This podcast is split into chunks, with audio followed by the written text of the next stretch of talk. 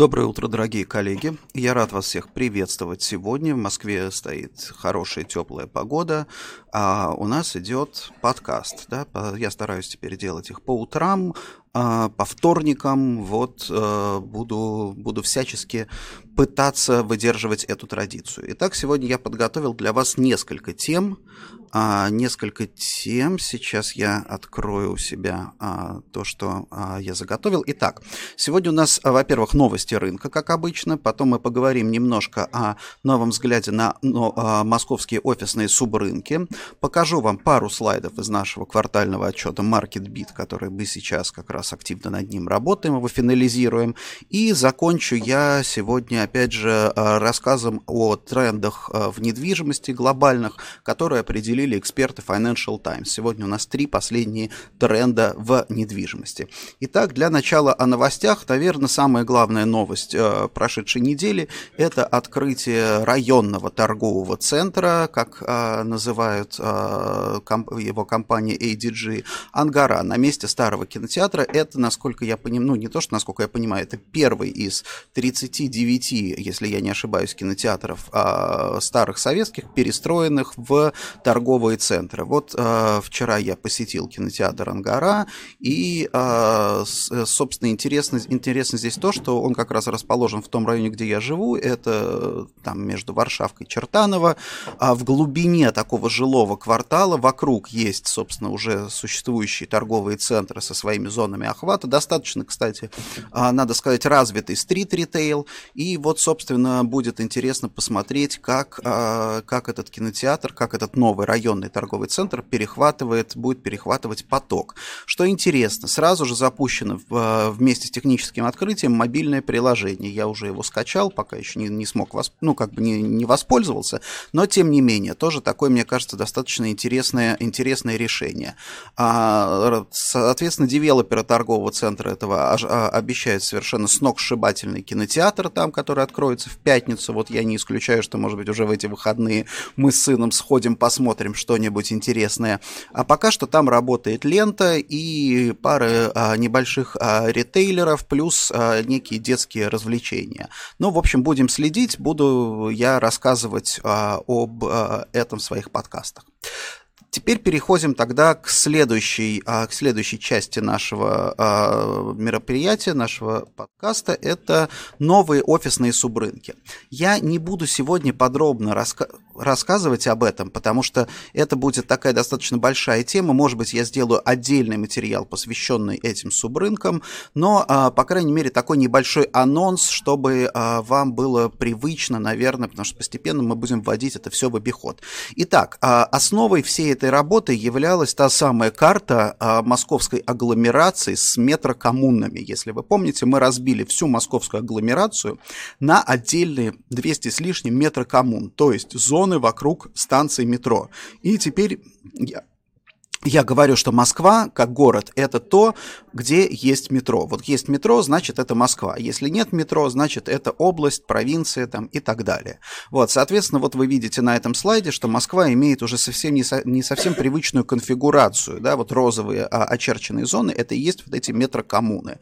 То есть Москва не эллипсоидная, да, а не эллипс а, с ограниченной а, кольцевой дорогой, а гораздо более такая сложная структура, растущая вот в общем-то, на юго-запад, да, вот а, там, где Новая Москва.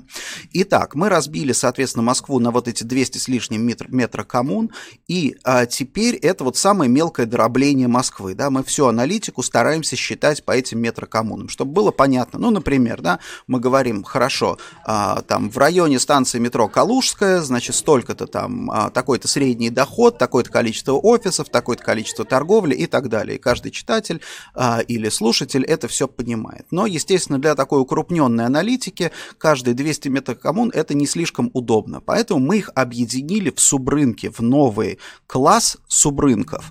И первым делом, естественно, мы а, а идентифицировали новый CBD. Да? Вот, если вы помните, центральный деловой район – это была зона внутри Садового кольца. А, вот, собственно, самая главная деловая зона. Но вот как вы сейчас понимаете, я много раз об этом говорил, что центральный деловой район сейчас вырос, да, то есть внутри Садового кольца это уже не CBD. CBD это что-то внутри третьего транспортного кольца.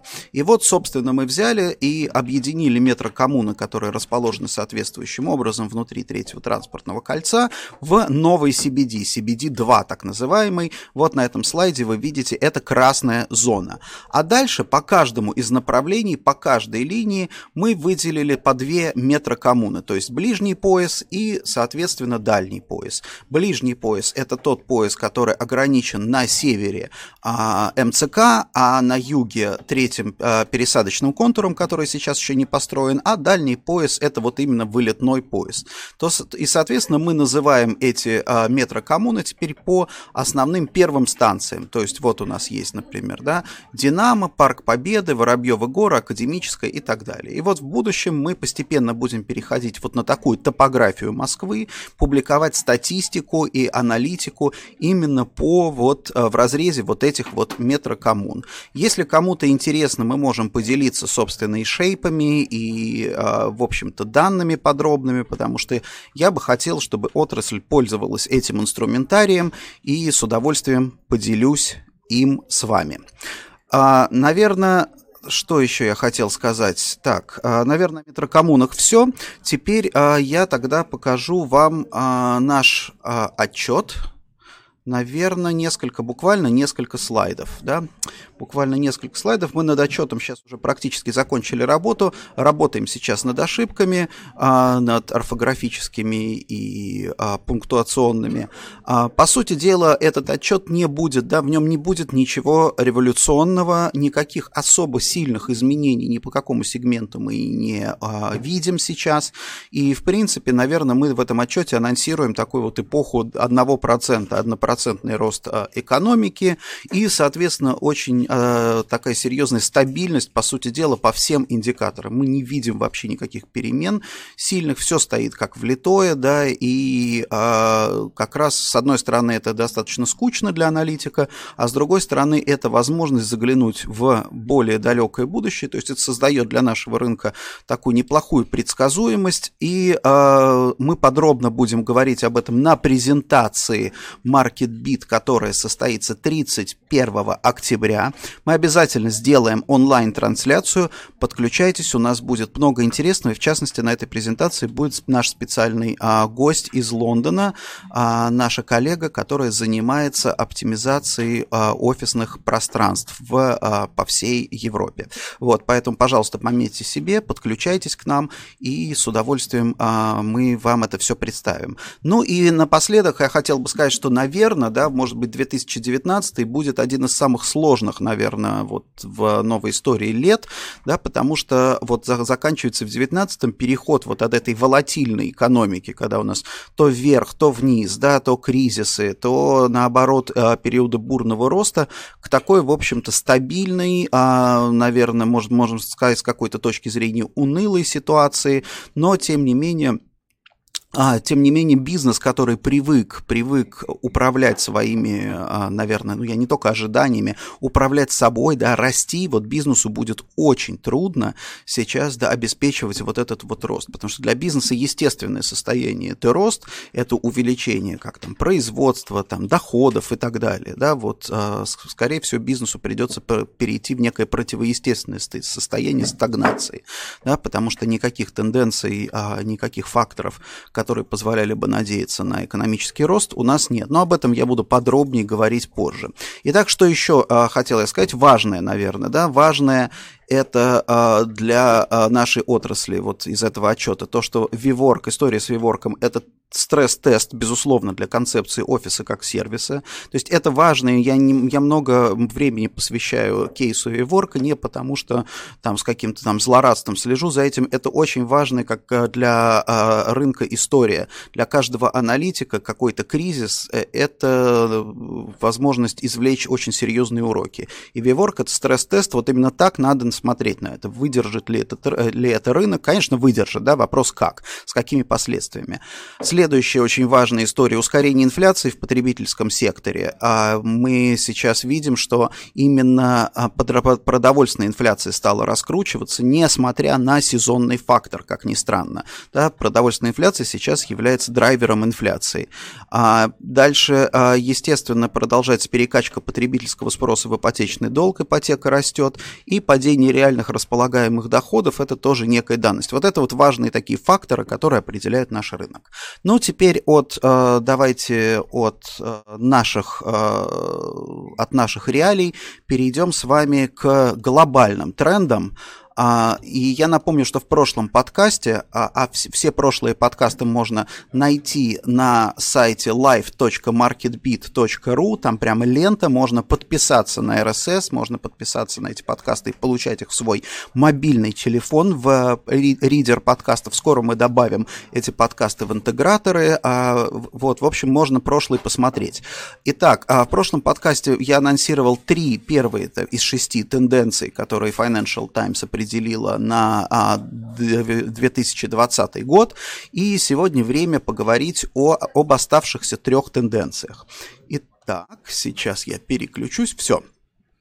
Итак, первый тренд, первый, вернее, четвертый уже тренд. Четвертый тренд – это а, жилая недвижимость больше не а, тихая гавань для инвесторов. А, аналитики на, об, а, обнаружили, что во многих городах, а, во многих, наверное, странах жилая недвижимость начала дешеветь. Да? То есть люди уже не могут продать свою недвижимость по той цене, по которой они купили. И этому есть целый ряд причин. В частности, например, то, что а, многие страны, опять же, начинают а, применять меры по ограничению спроса на недвижимость, потому что основным драйвером роста капи- стоимости а, актива, недвижимого, жилого актива, были перетоки капиталов, то есть трансграничные покупки иностранными инвесторами, то есть иностранные инвесторы приходили, покупали жилье, взвинчивали цены, и, соответственно, сейчас там, например, в Канаде сначала ввели 15% налог на покупку жилья иностранцами, потом увеличили его до 20 10%. И, а, естественно, да, это очень сильно сбросило спрос на, а, на недвижимость. Также многие города реализуют ограничения на использование Airbnb, потому что тоже понятно, кто тоже взвинчивает цены на недвижилую недвижимость. Ты покупаешь квартиру как квартиру, после этого ты ее сдаешь на Airbnb посуточно, да, и, естественно, получаешь доход фактически вне зависимости от того, какую цену ты заплатил за жилье. А, города, крупнейшие столицы планируют а, в достаточно ближайшее время ввести а, регулирование арендного рынка, да, вот об этом идет речь, насколько я понимаю, в Париже, в Лондоне, например, да, то есть как только начнется регулирование арендного рынка, соответственно, это тоже повлияет на рынок жилья, на капитальную стоимость жилья, поэтому, в общем-то, аналитики предупреждают инвесторов, что нельзя воспринимать жилье как такую тихую гавань, которая фундаментально в мире, да, всегда всегда там всегда нуждается, всегда есть нужда в дополнительных там квартирах, площадях и так далее, да. То есть э, аналитики говорят, банковские аналитики говорят, что эпоха вот постоянной сто... рост, э, постоянного роста стоимости недвижимого актива закончилась, да. Стимулом к этому было, что была низкая ипотечная ставка и, соответственно, повышение там доходов на населения. Сейчас, э, соответственно, этот, э, э, эта схема, я так понимаю, что даже в Европе не работает, потому что этот как бы рынок уперся, уперся в предел доступности. Да? Сегодня доступность жилья в Европе, в частности, находится на очень низком уровне. То есть, как говорят, что уже, например, а, семья, а, которая в ипотеку купила, например, двухкомнатную квартиру, уже вряд ли сможет а, в течение там, своей жизни, средняя семья, проапгрейдить ее там, в, типа, в хороший, в комфортабельный большой дом. Да, скорее всего, они там будут вынуждены жить в ней и дальше. Так, второй тренд – это то, что технологии технологии а, меняет все, но это, как говорится, тренд, конечно, от капитана очевидность.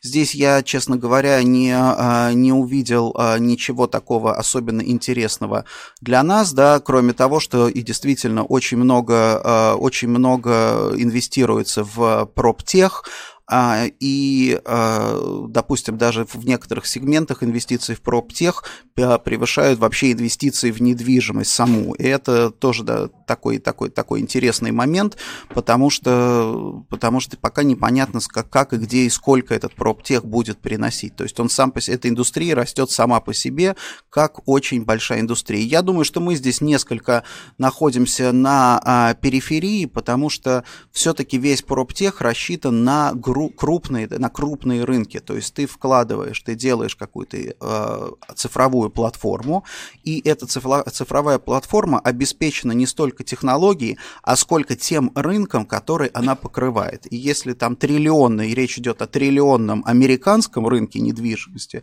то понятно, что цифровая платформа, которая хотя бы там будет а, покрывать там 20% этого рынка, может рассчитывать на большие доходы. А если речь идет, например, там о российском рынке, где объем инвестиций на сегодняшний день за 9 месяцев этого года составил только 1,7 миллиарда евро, да, то, допустим, цифровая платформа, которая, опять же, ориентирована на 20% этого рынка, практически не сможет ничего заработать. Именно поэтому и наши соотечественники, в том числе тоже, которые занимаются а, всякими тех-проектами, они все, вот с кем мне доводилось встречаться, они все ориентируются на международные рынки, в меньшей степени на российские рынки.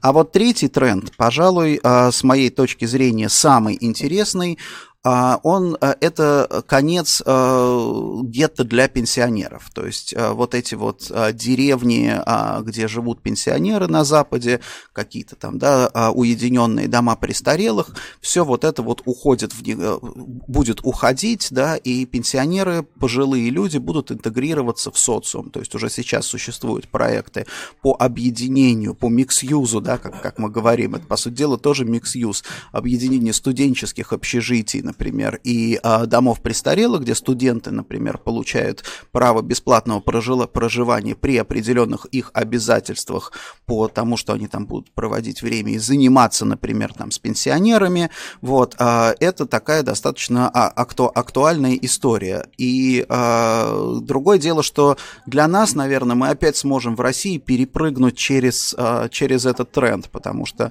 у нас не было ни этих гетто для пенсионеров, только сейчас у нас идут Э, по сути дела, вот появляется информация о строительстве там, домов престарелых, в том числе Новой Моск... в Новой Москве, да, а, а, только сейчас, то есть у нас не было этой традиции, но, в принципе, мы не могли себе в России и там, в Советском Союзе не могли себе этого позволить. То есть у нас пенсионеры так или иначе были, в общем-то, интегрированы в социум, пенсионеры, которые чувствовали себя, по крайней мере, там хорошо, которые не болели, а, соответственно, а, те, кто страдал деменцией и другими болезнями, они, по сути сути дела, заканчивали свою жизнь. До сих пор так происходит в психневроинтернатах. Да? А что, будет, а что будет дальше, у нас интересно. Вот я тут давеча на одном, получилось так, на одном пропагандистском канале посмотрел фильм про то, как замечательно уходить на пенсию позже, и что человек, вот, который рано уходит на пенсию, там, в 55 лет, например, он очень сильно страдает, мучается страшно, да, а вот если вот он уходит на пенсию гораздо позже, ему становится, он, он, он очень здорово здорово интегрирован в социум, но самое интересное то, что даже пропагандисты с неплохим бюджетом, единственное, они смогли два примера показать. Первый это кино, даже не кинохронику, а кадры из фильма старики-разбойники, да, как да, там герои провожали на пенсию. И второе, какую-то бабушку, которая, значит, ведет блог в Ютубе, на улице пристает каким-то к людям с, чем-то, да, ее там снимают, и вот она якобы там зарабатывает миллионы, собственно, да, то есть других примеров какой-то вот достойной, практически все, что можно сказать о достойной старости, да, других примеров достойной старости для российских пенсионеров, к сожалению, не нашлось, да, вот. И это, на самом деле, мне кажется, у нас сейчас в России будет самая большая проблема, потому что, э, потому что в связи с увеличением пенсионного возраста у нас будет гораздо меньше, как ни странно, да, у нас будет гораздо меньше социально активных пенсионеров.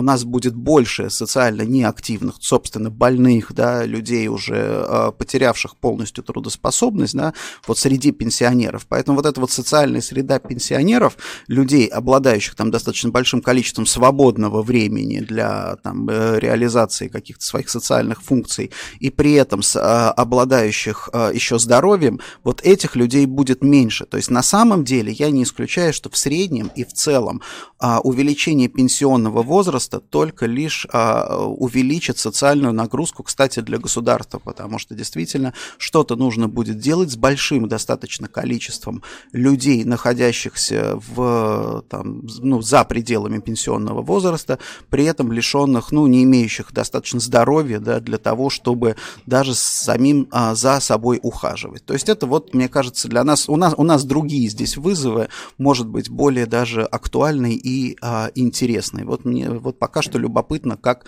мы на это все будем как мы будем решать в нашей стране этот вопрос. Вот, ну на этом я хотел бы сегодня уже закончить, да, как раз у меня 20, ровно мои 20 минут прошли, хотя один из подписчиков жаловался, что 20 минут это мало, хотелось бы больше, ну, а, давайте пока ограничимся этим. Если вы хотите, чтобы я осветил какую-то тему, связанную с недвижимостью а, в следующем подкасте, который состоится через неделю, пожалуйста, пишите мне в личные сообщения, пишите в комментариях к этому посту, я буду рад, э, я буду рад ответить на ваши вопросы и, наверное, тематики тоже подкастов каким-то образом а, изменять. Спасибо большое. Желаю вам хорошей рабочей недели и оптимизма и прекрасной погоды. До свидания.